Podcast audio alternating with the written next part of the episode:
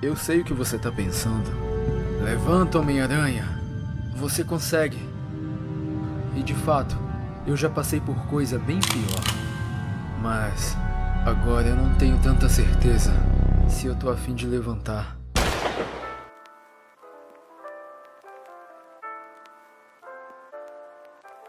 Oi, é, eu sou Gustavo Costa. E, bom, nesses últimos anos a gente tá tendo um monte de filmes de super-herói no cinema, né? É, eu sei. Eles são as maiores bilheterias que a gente tem hoje em dia. São os filmes que vão bater bilhões e bilhões e bilhões. E são os mais buscados pelas grandes companhias de Hollywood. Os personagens da Marvel e DC são aqueles maiores que a gente tá vendo em tela. E no meio desse tanto de filme hollywoodiano, que muitas vezes é feito sem nenhuma alma, sabe? Um projeto me chamou bastante atenção. Homem-Aranha Panóptico, um fanfilme brasileiro, foi lançado recentemente.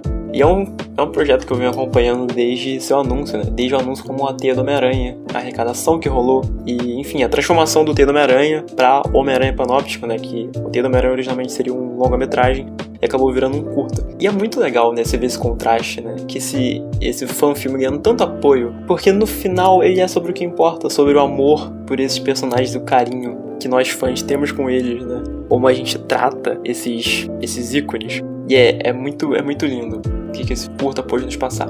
Quero abrir uma conversa aqui com vocês sobre o Homem-Aranha Panóptico, sobre como eu vi o filme, sobre como eu interpretei tudo isso, né? E sintam-se livres para comentar o que vocês acharam, referências, enfim, qualquer coisa. O mais impressionante desse curta é o quanto de amor que a gente vê que foi posto nele. Né, obviamente, né, é um filme, então ele é feito assim, 100% de amor. Mas, cara, desde a cinematografia, que ela assim, é um nível profissional, as várias referências que a gente tem a diversas mídias do Homem-Aranha, sabe? A desenho animado, a filme, a quadrinho. É muita coisa para você que é fã do personagem. Todas as minhas expectativas que eu tinha com esse curta desde o ano passado, todas elas foram excedidas. Assim, 100%. Mas o que mais me surpreendeu foi o quanto eles foram muito além da superfície. Homem-Aranha Panóptico nos faz refletir sobre as dores da vida e pergunta ao protagonista por que continuar.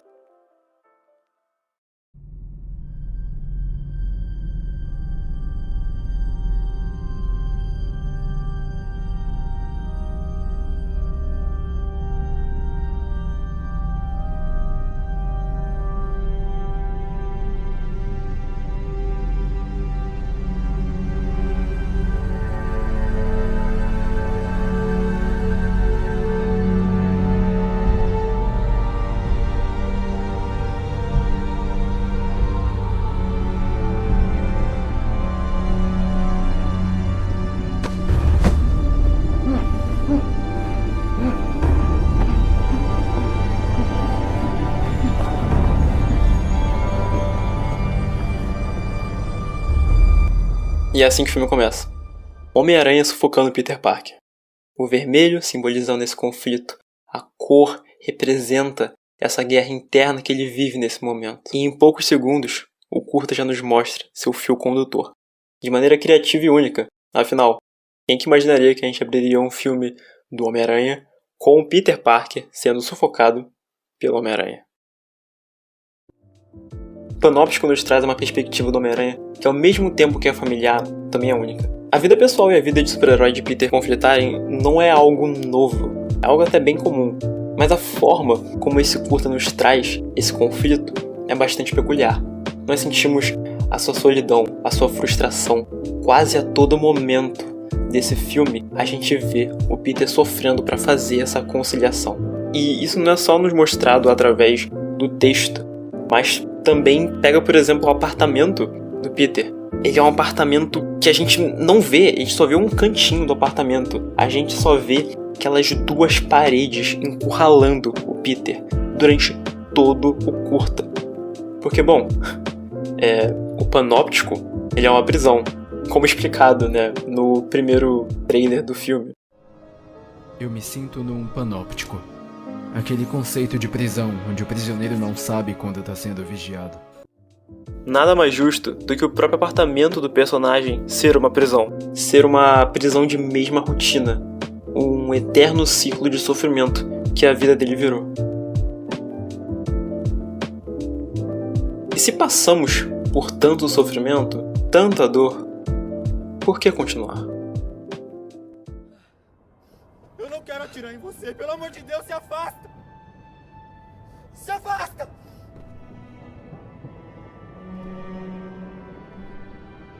O que foi? Você realmente está achando que esse é o melhor jeito de resolver as coisas? A vida é uma droga.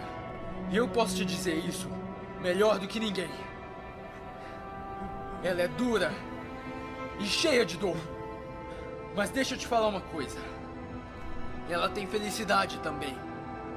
É só a gente continuar tentando. Então. Larga essa arma. Vai, joga ela no chão. Acabou. Tá tudo bem.